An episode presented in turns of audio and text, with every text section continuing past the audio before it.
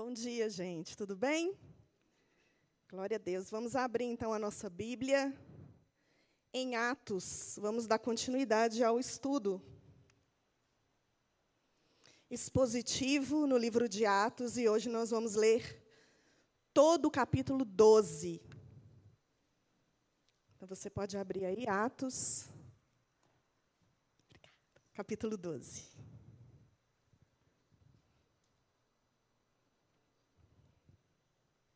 A palavra diz assim: Por aquele tempo, mandou o rei Herodes prender alguns da igreja para os maltratar, fazendo passar a fio de espada a Tiago, irmão de João. Vendo ser isto agradável aos judeus, prosseguiu, prendendo também a Pedro, e eram os dias dos pães asmos. Tendo feito prender, lançou-o no cárcere entregando-o a quatro escoltas de quatro soldados cada uma, para o guardarem, tensionando apresentá-lo ao povo depois da Páscoa. Pedro, pois, estava guardado no cárcere, mas havia oração incessante a Deus por parte da igreja a favor dele. Quando Herodes estava para apresentá-lo naquela mesma noite, Pedro dormia entre dois soldados, acorrentado com duas cadeias, e sentinelas à porta guardavam o cárcere. Eis, porém, que sobreveio um anjo do Senhor, e uma luz iluminou a prisão, e tocando ele o lado de Pedro, o despertou, dizendo: Levanta-te depressa. Então as cadeias caíram-lhe das mãos. Disse-lhe o anjo: Singe-te e calça sandálias. E ele assim o fez. Disse-lhe mais: Põe a capa e segue-me. Versículo 9. Pedro, saindo, o seguia, não sabendo que era real o que se fazia por meio do anjo. Parecia-lhe antes uma visão. Depois de terem passado a primeira e a segunda sentinela, chegaram ao portão de ferro que dava para a cidade, o qual se lhes abriu automaticamente. E saindo, enveredaram por uma rua, e logo adiante o anjo se apartou dele. Então Pedro, caindo em si, disse: Agora sei verdadeiramente que o Senhor enviou o seu anjo e me livrou da mão de Herodes e de toda a expectativa do povo judaico. Considerando ele a sua situação, resolveu ir à casa de Maria, mãe de João, cognominado Marcos, onde muitas pessoas estavam congregadas e oravam. Quando ele bateu ao póstigo do portão, veio uma criada chamada Rod ver quem era. Reconhecendo a voz de Pedro, tão alegre ficou que nem o fez entrar, mas voltou correndo para anunciar que Pedro estava junto do portão. Eles lhe disseram: Estás louca. Ela, porém, persistia em afirmar que assim era. Então disseram: É o seu anjo. Entretanto, Pedro continuava batendo. Então eles abriram, viram-no e ficaram atônitos. Ele, porém, fazendo-lhe sinal com a mão, para que se calassem, contou-lhes como o Senhor o tirara da prisão e acrescentou: Anunciai isto a Tiago e aos irmãos. E saindo, retirou-se para outro lugar. Sendo já dia, houve não pouco alvoroço entre os soldados sobre o que teria acontecido a Pedro. Herodes, tendo-o procurado e não achado, submetendo as sentinelas a inquérito, ordenou que fossem justiçadas. E descendo da Judéia para Cesareia, Herodes passou ali algum tempo. Versículo 20. Ora, havia séria divergência entre Herodes e os habitantes de Tiro e de Sidom. Porém, estes, de comum acordo, se apresentaram a ele e, depois de alcançar o favor de Blasto, camarista do rei, pediram reconciliação, porque a sua terra se abastecia do país do rei. Em dia designado, Herodes, vestido de traje real, assentado no trono, dirigiu-lhes a palavra, e o povo clamava: É voz de um Deus e não de homem. No mesmo instante, um anjo do Senhor o feriu, por ele não haver dado glória a Deus, e comido de vermes, expirou. Entretanto, a palavra do Senhor crescia e se multiplicava. Barnabé e Saulo, cumprida a sua missão, voltaram de Jerusalém, levando também consigo a João, apelidado Marcos. Vamos orar mais uma vez? Senhor, aqui está a tua palavra diante da tua igreja. E nós queremos te agradecer essa manhã por esse tempo precioso de estudo da tua palavra.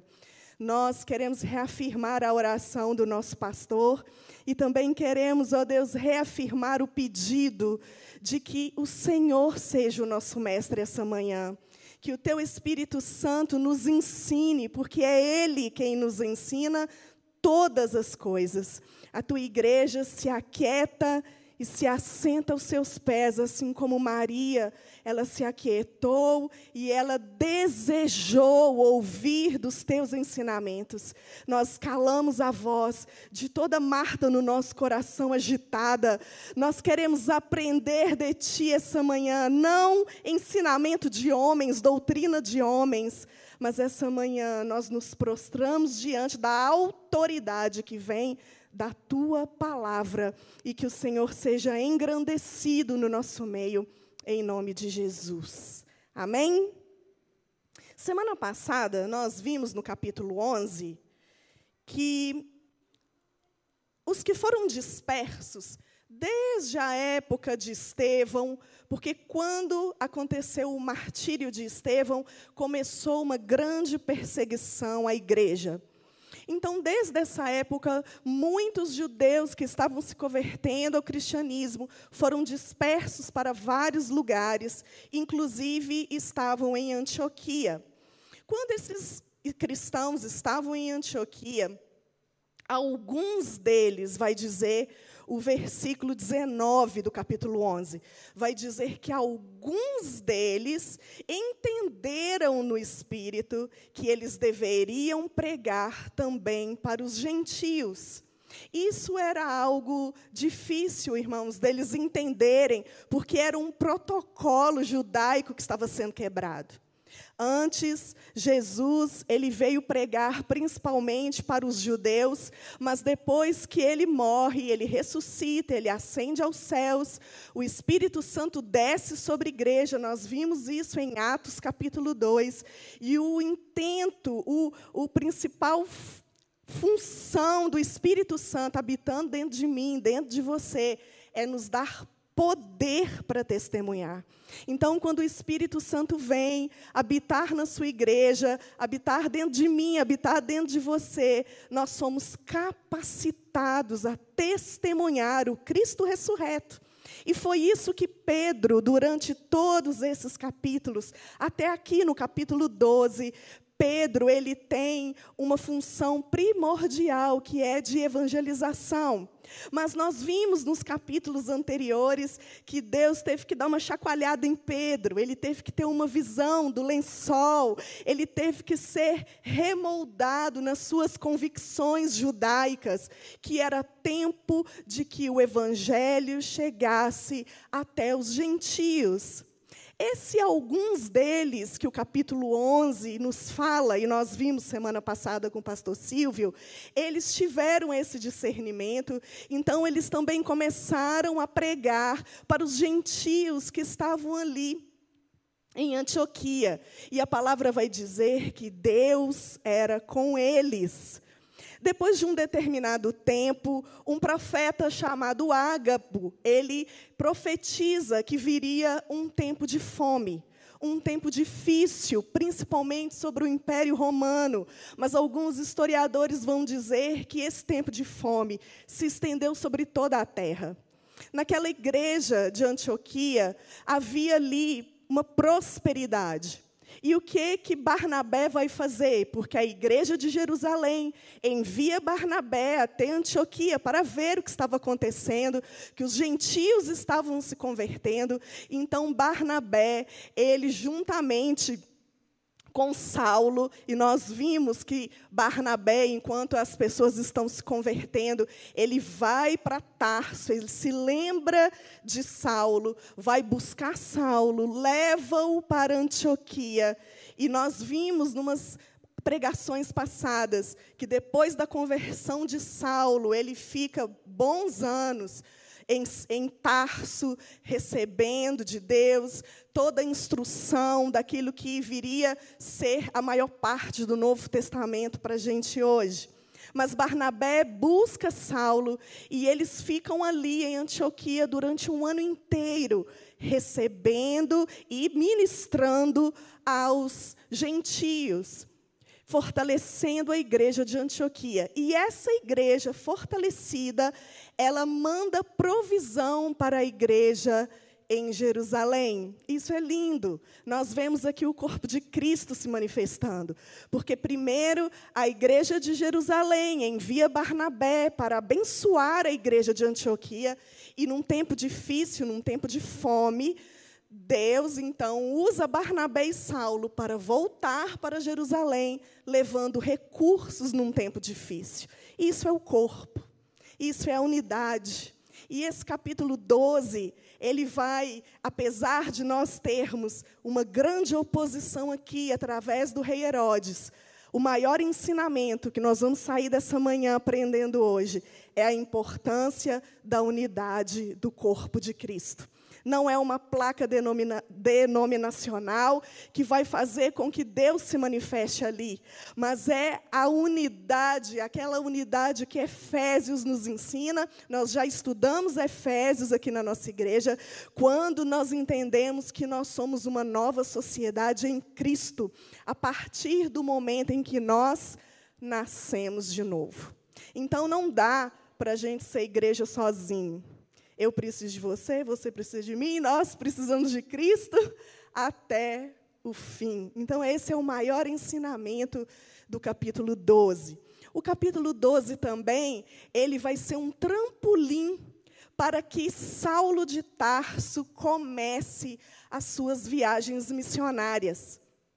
Nós vamos ver que a partir de então, a partir do capítulo 13, que nós vamos ver na próxima semana, Deus escancara as portas para que Saulo e Barnabé comecem a primeira viagem missionária. Então vamos aqui estudar versículo por versículo. No versículo primeiro vai dizer: Por aquele tempo, mandou o rei Herodes prender alguns da igreja para o maltratar. Então, tem momentos que a gente precisa voltar na história para a gente entender. Então, vamos estudar um pouquinho de história. Haviam, até esse momento, três reis Herodes.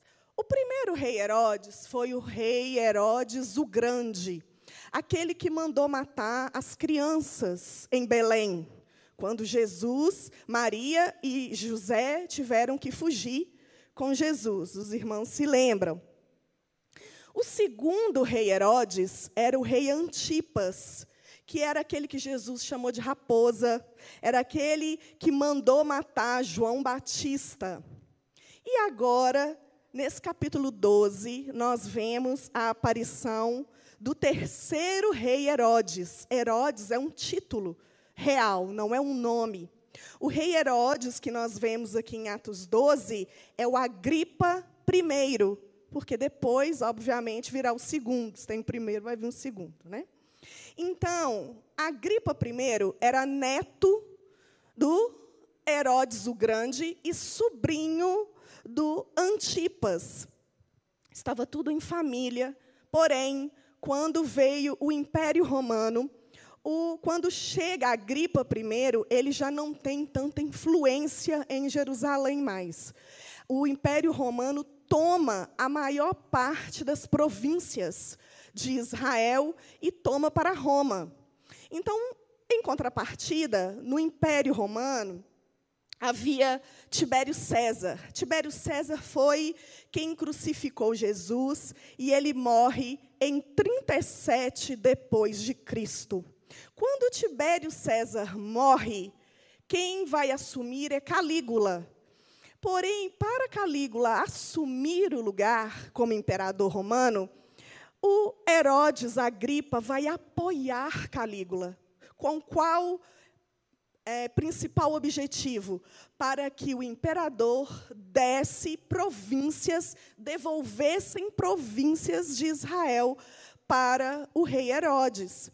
E com esse interesse político, Calígula então assume, e quando ele é assassinado no ano 41 depois de Cristo, quem vai assumir é o imperador Cláudio. E nós vimos no capítulo passado que a fome veio na época do imperador Cláudio. A mesma coisa acontece. Herodes Agripa vai apoiar ele vai tomar a frente, apoiando que o, o, o Cláudio se torne imperador, mas, em troca, ele receberia o restante das províncias. Então, quando Cláudio assume, ele devolve todo o território de Israel para Herodes. Por isso ele é chamado rei. Por isso ele é reconhecido como rei. Então, quando nós percebemos no versículo 1, por aquele tempo mandou o rei Herodes prender alguns da igreja para o maltratar, a intenção do coração de Herodes, muito provavelmente, eram interesses políticos. Ele queria agradar o imperador, mas também queria agradar os judeus que não tinham se convertido ao cristianismo. No versículo 2, vai dizer que ele toma, ele prende Tiago, mas ele vai passar a fio de espada a Tiago. Tiago morre degolado. Aí ele vai dizer no versículo 3 que, vendo ser isto agradável ao povo, então ele viu que aquela atitude, os judeus aprovaram aquela atitude, ele vai fazer o quê? Ele vai prender Pedro. Primeira coisa, quando você quer destruir um movimento, você tem que destruir primeiro a liderança. É claro que Herodes sabia que Tiago Pedro e os apóstolos, eles eram os cabeças que lideravam o movimento cristão da época. Então, quem é o alvo do inimigo quando o inimigo quer destruir um movimento? É a liderança. Quem que o inimigo vai atingir para destruir, tentar destruir Lagoinha Mineirão? Ele vai primeiro atingir a liderança. E se isso acontece, se a liderança é enfraquecida, o que, que acontece com as ovelhas? As ovelhas são dispersas. Por isso, Tiago, ele é degolado. E esse Tiago aqui não é o Tiago, irmão de Jesus, que escreve a epístola. Esse Tiago é o Tiago, irmão de João, filhos de Zebedeu. E é interessante a gente observar algo. Pedro, Tiago e João eram os três apóstolos mais íntimos de Jesus. Eram aqueles que, quando tinham que subir ao Monte da Transfiguração, quem estava lá? Pedro, Tiago e João. Quando iam curar a menina enferma, quem estava lá com Jesus? Pedro, Tiago e João. Quem estava lá no Getsemane? E aí a gente pode já começar a colocar aplicações práticas nesse texto para a nossa vida.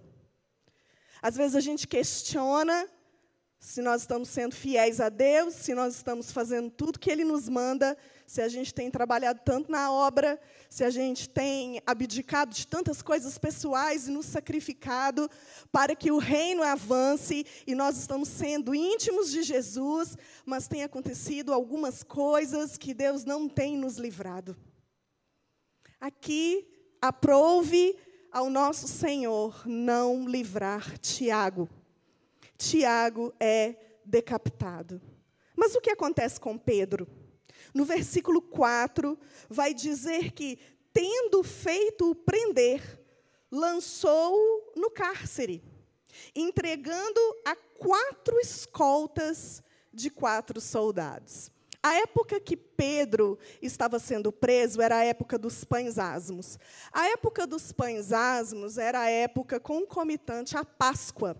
Eram dias, sete dias, em que os judeus não podiam comer nada com fermento, porque o fermento simbolizava o pecado. Então, quando Deus estabelece o dia dos pães asmos, lá em Levítico para Moisés, Deus está ensinando para o povo que durante essa semana que antecede a Páscoa, é uma semana que cada um deve fazer os seus pães sem fermento, observando que a nossa vida precisa de santificação. A nossa vida precisa de observância da lei e precisa de mudança de rota, mudança de direção. Andar com Deus, vivenciar o Evangelho, não é simplesmente vir aqui num domingo, ouvir uma palavra, durante a semana você participar de um GC, mas você não tem mudança de vida.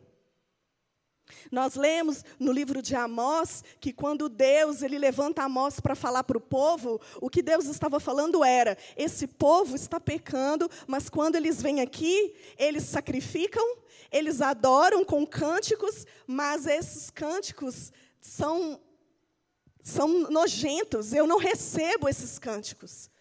Porque Deus, ele não está vendo o ritual que está sendo feito, mas ele está vendo a essência que está no coração de quem faz.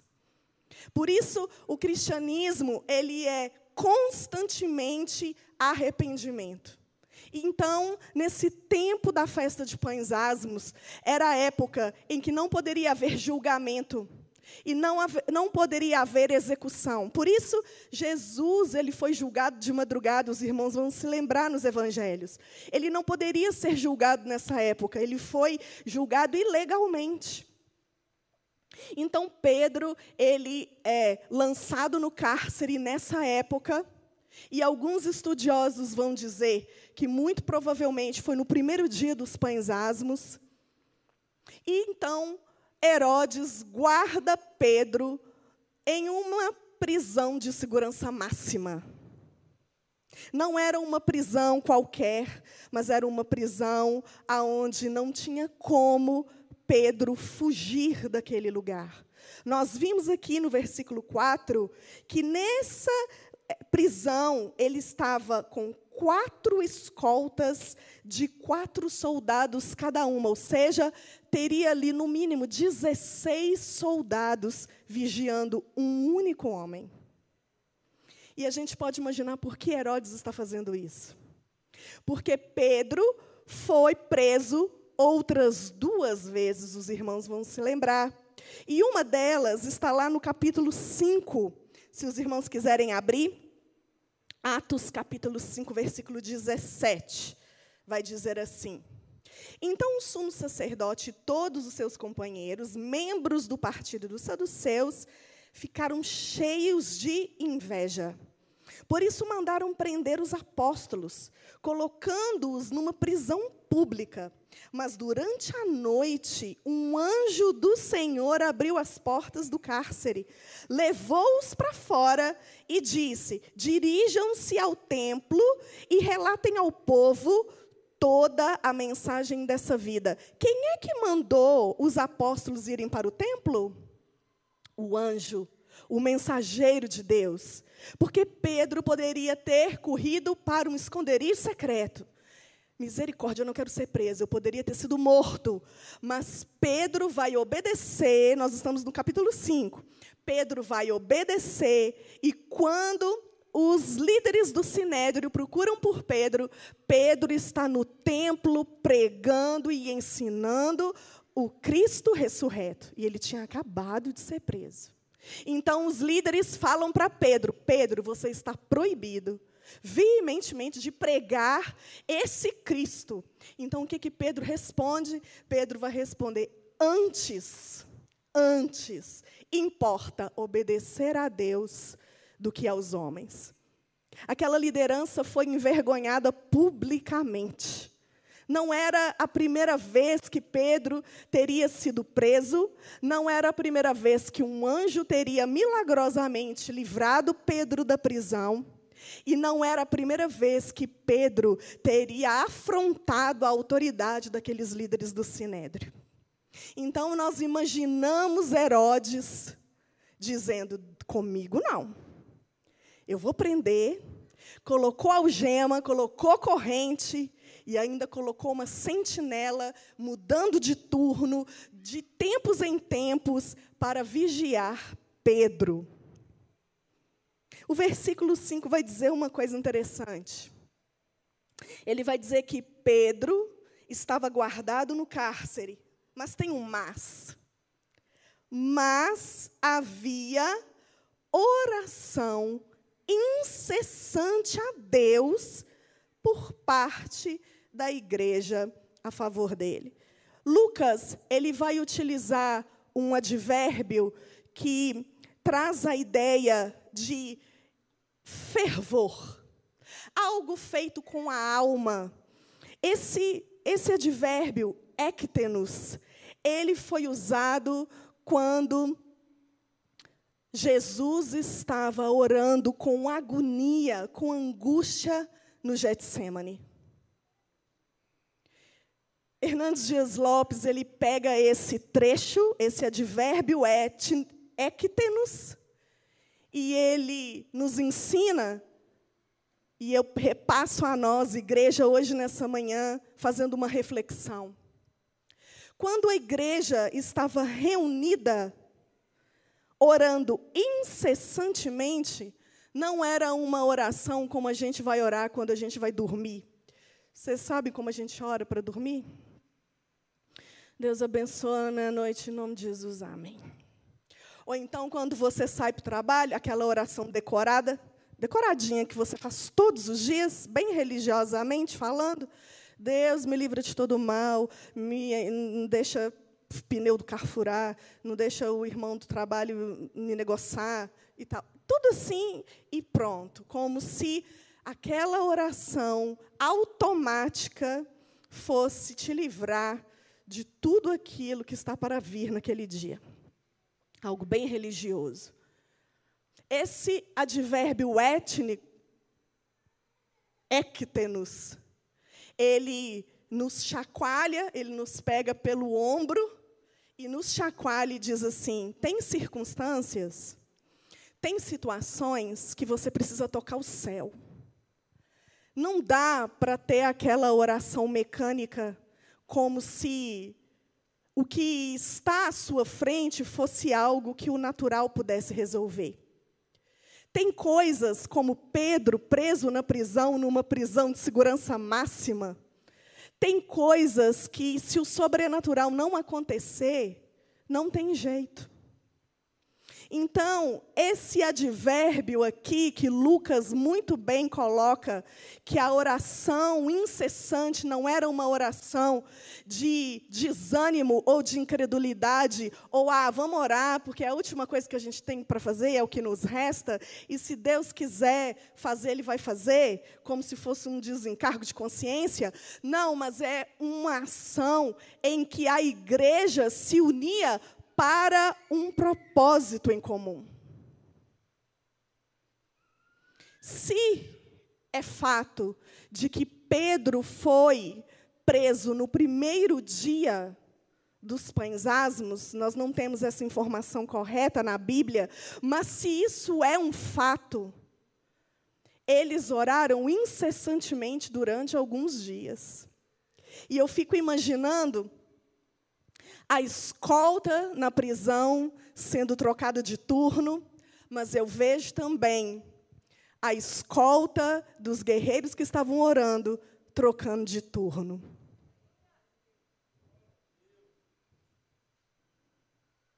Nós precisamos ser chacoalhados essa manhã como igreja. Então, no versículo 6, ele vai dizer: Quando Herodes estava para apresentá-lo, quando que Herodes estava para apresentá-lo? No último dia, ele não podia apresentar. E o que, que Herodes ia fazer? Fazer como fizeram com Jesus. Iriam apresentar depois da Páscoa e o povo ia tomar a decisão. Ou seja, se o povo se agradou de cortar o pescoço fora de Tiago, o que, que vocês acham que o povo ia fazer com Pedro? Então, a sentença de morte para Pedro era real, era fato, era concreta. No momento que Pedro é preso no cárcere, ele sabe porque ele ainda não tinha sido morto aquele dia. Ele não tinha sido morto aquele dia porque poderia haver uma rebelião. Porque os judeus observavam fortemente a lei e não poderia ter execução naqueles dias dos pães asmos. Então Pedro estava na prisão fazendo o quê, irmãos? Esperando o dia que ele ia morrer. Porque era fato. Então, quando Herodes se apresenta, que ele iria se apresentar a Pedro, o que que Pedro fazia? Pedro estava desesperado. Pedro estava pegando na cela e gritando: "Por favor, eu quero falar com o responsável". Pedro estava dizendo: "Eu sou inocente". Não, Pedro dormia. E o que que você faz? O que eu faço quando um perigo iminente está à nossa frente e só o Senhor pode nos livrar? Pedro descansava.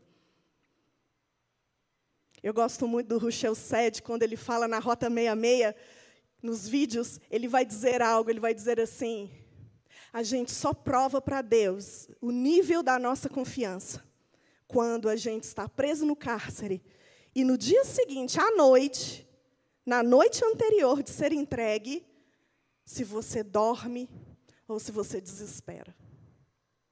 Esse é o resultado externo da confiança no coração de quem você serve. O amigo dele, Tiago, tinha sido morto. Então, a palavra vai dizer que Pedro estava dormindo entre dois soldados, acorrentado entre duas cadeias. Então, Lucas, os irmãos vão perceber que Lucas ele faz questão de frisar mais uma vez que não tinha como Pedro sair. Porque o que, que acontece depois que Jesus ressuscita, depois que eles não acham um corpo? Muitos vão dizer: o corpo foi roubado. Eles vieram à noite, roubaram o corpo. Eles não admitem a, o poder e a autoridade sobrenatural do, da, da ressurreição de Cristo. Então, alguns teólogos eles vão enfatizar esses capítulos, esses primeiros capítulos, quando Lucas ele deixa claro que não, não tinha jeito de Pedro sair dessa prisão, ou alguém de fora vir e tentar libertá-lo de qualquer maneira.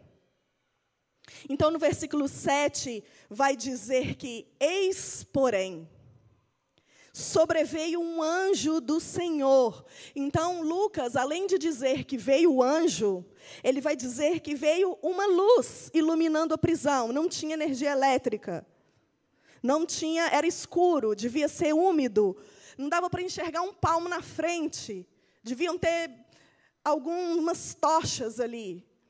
Mas vai dizer que uma luz iluminou a prisão. E toca ao lado de Pedro. Então, a partir de agora, nós vemos a ação do anjo. O tempo todo, o anjo está na liderança da ação. Pedro não só obedece. E aqui vai dizer que ele toca, desperta Pedro. Pedro estava dormindo mesmo, era um sono pesado, porque a luz vem, o anjo chega e ele nem percebe. O anjo tem que falar assim: meu filho, acorda. E aí vai dizer que as cadeias caíram-lhe das mãos. Então o anjo diz: cinge-te, calça sandálias, põe a capa e me segue. Ou seja, você precisa estar preparado, você precisa estar pronto para correr, para fugir, para ir, para ser livre, para cumprir o propósito. Se você está sem a capa, se você está sem a sandália. Se você está despreparado, prepara, fica em pé. Levanta daí. Sai desse lugar e segue. E o versículo 9 vai dizer: Pedro, ele não estava entendendo nada e ele estava achando que era o quê? Uma visão. Depois de terem passado a primeira, a segunda sentinela, eles chegam ao portão de ferro. Tinha sentinela, outro grupo de sentinela, e eles tinham que passar sem as sentinelas verem. E tinha um portão de ferro.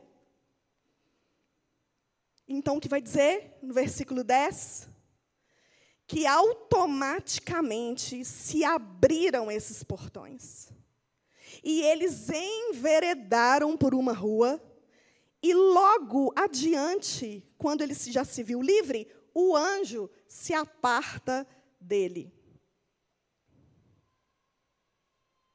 O versículo 11 vai dizer: então Pedro caindo em si, porque até então ele achava que era uma visão, ele cai em si, e para onde que Pedro vai?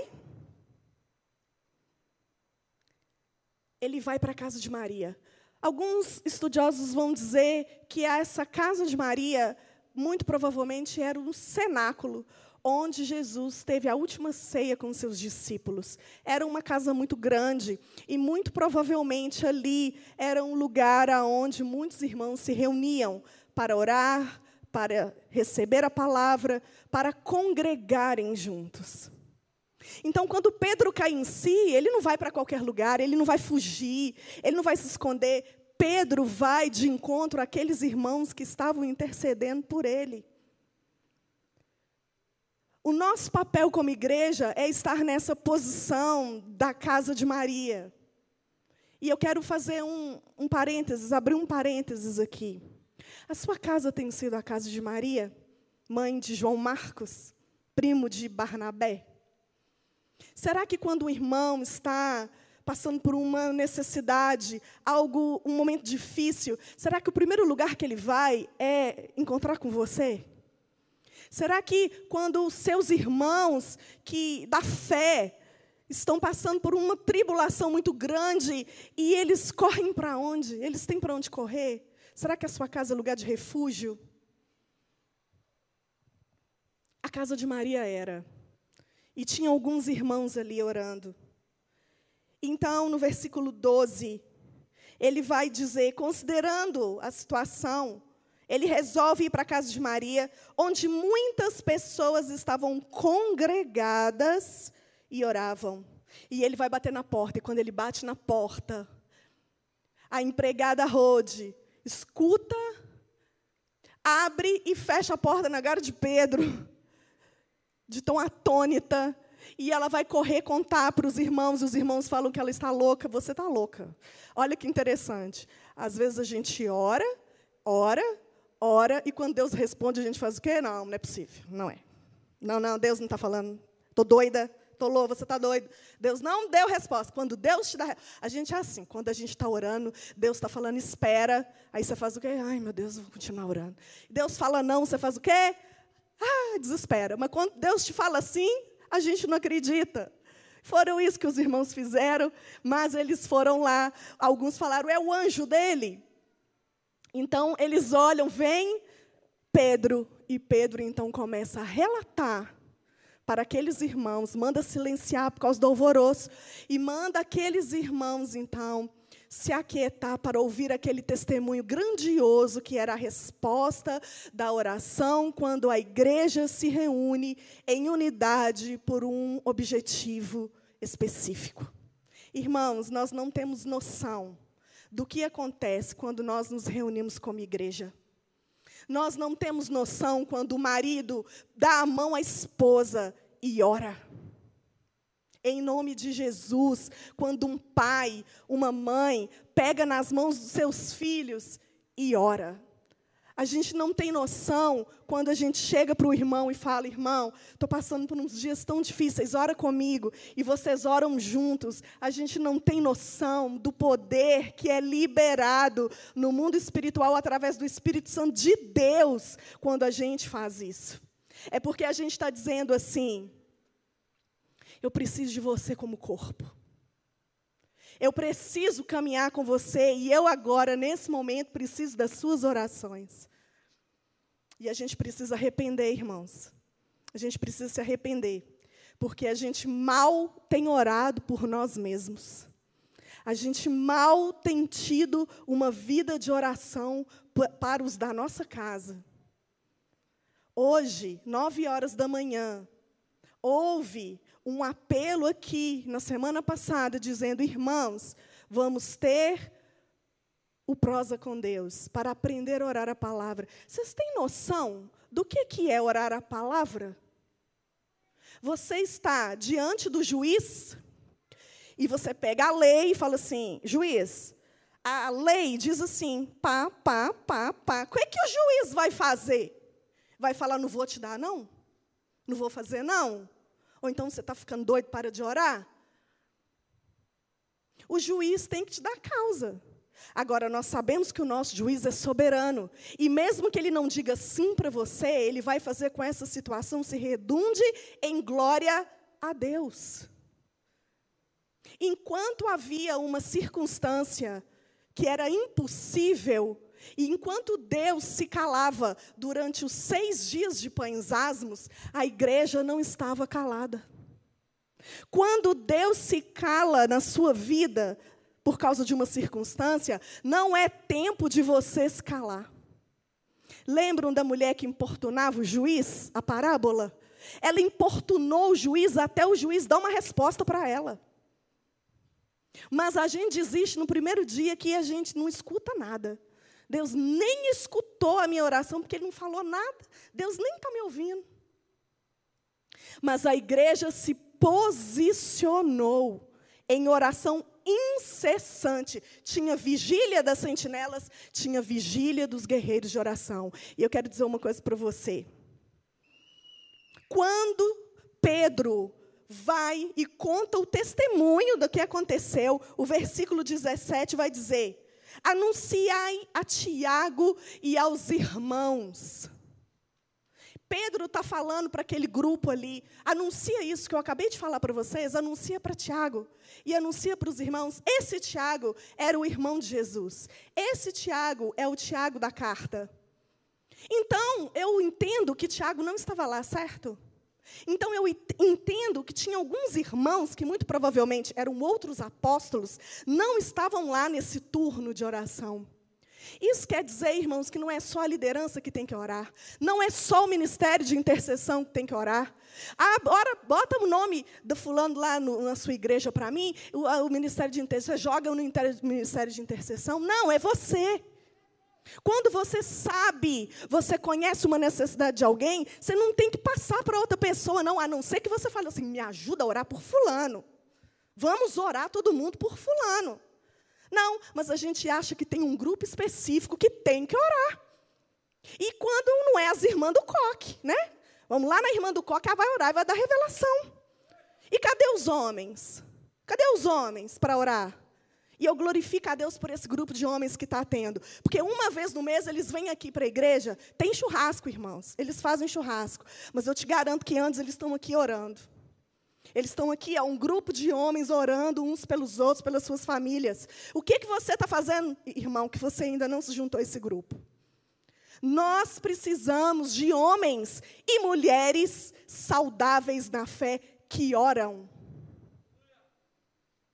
Eu preciso olhar para você, nas minhas dificuldades, e ver que você pode orar por mim e vice-versa.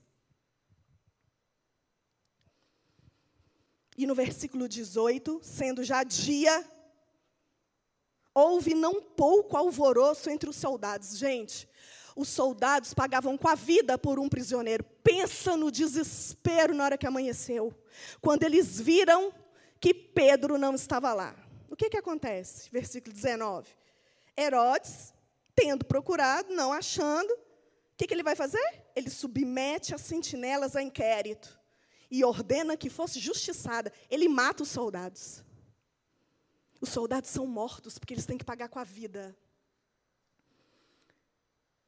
E aí eu, eu quero fazer uma reflexão antes da gente passar para o versículo 20. Deus não livrou Tiago. Deus permitiu que Tiago fosse decapitado. Mas Deus livrou, livrou Pedro. Aonde que está o erro? Em lugar nenhum. Sabe por quê? Porque se vivemos, para Deus vivemos. Se morremos, para o Senhor morremos. Quer vivamos, quer morramos, somos do Senhor. Mas sabe qual que é o nosso problema teológico? Né? Porque a gente é muito teólogo, né? Sabe qual que é o nosso problema? É que a gente quer defender a honra de Deus, né? Deus não vai permitir que o, o apóstolo dele morre. Não, ele não teve fé suficiente. Não, Tiago estava em pecado, tinha brecha. Por que, que uns são curados do Covid e outros não são, outros vão para a glória? Ah, não orou ou não fluiu. A família não pagou o preço. Não, irmãos. É porque Deus quis. Vai ter coisa que a gente não vai explicar. E a gente não tem que tentar explicar, não. Porque Deus não habita dentro da caixinha que os bonitinhos dos estudiosos, dos teólogos, vai falar assim: é assim que Deus age. Ele é Deus e Ele é soberano. E Ele age conforme o querer e a vontade dEle. E no dia que você entregou sua vida para Cristo, você falou uma coisinha. Você falou para Deus assim, no batismo, né? O que, que você falou no batismo?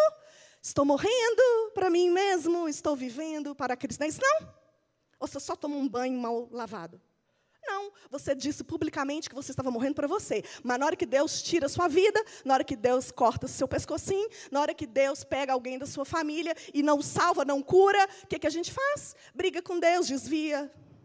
Deus não está me ouvindo, Deus não me ama, Deus só gosta do fulano, eu estou orando por isso, tem 50 anos, o menino está orando dois dias, já recebeu.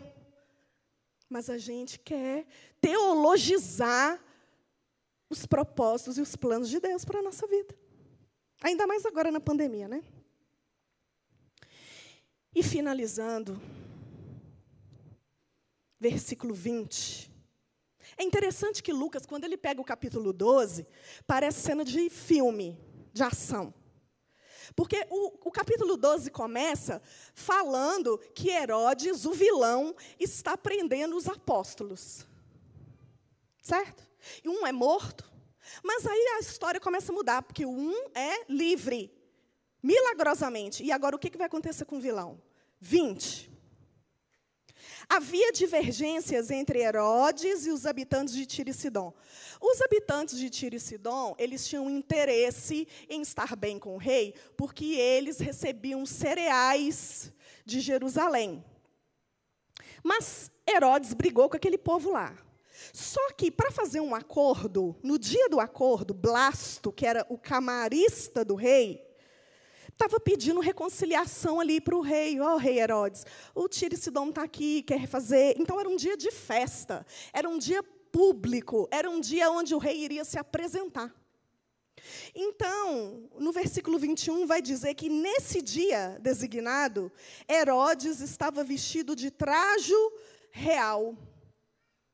Alguns teólogos historiadores vão dizer que esse traje era um traje todo de prata. Que quando ele se assentava no trono e as pessoas o viam, a luz do sol batia e irradiava a luz no povo. E ele então está falando, dirigiu-lhes a palavra, e o versículo 22 diz que o povo começou a clamar. O que, que o povo começou a clamar? É voz de um Deus, não é homem endeusou Herodes. E o que, que o Herodes bonitão fez? Não, não me deem a glória. Não, o que, que ele vai fazer? No mesmo instante, o anjo do Senhor o feriu, por ele não haver dado glória a Deus. E ele foi comido de vermes e expirou. A glória só é devida a um rei, que é o Rei dos Reis e o Senhor dos Senhores. E quem tomar essa glória para si, Deus, com certeza, vai se levantar contra o orgulho. E o que, que Deus faz com o orgulhoso? Ele abate. Vamos fazer um paralelo. Um anjo liberta Pedro da prisão, e o mesmo anjo mata o rei Herodes, que tocou na igreja de Cristo e que queria a honra e a glória para si. O que, que muda na ação do anjo? Qual que é a diferença? O que, que faz o anjo libertar um e matar o outro? É o coração, a motivação do coração de quem está recebendo. Pedro era fiel a Deus e tinha um propósito em Deus em continuar sua missão. Rei Herodes, ele estava recebendo a glória que era de Deus.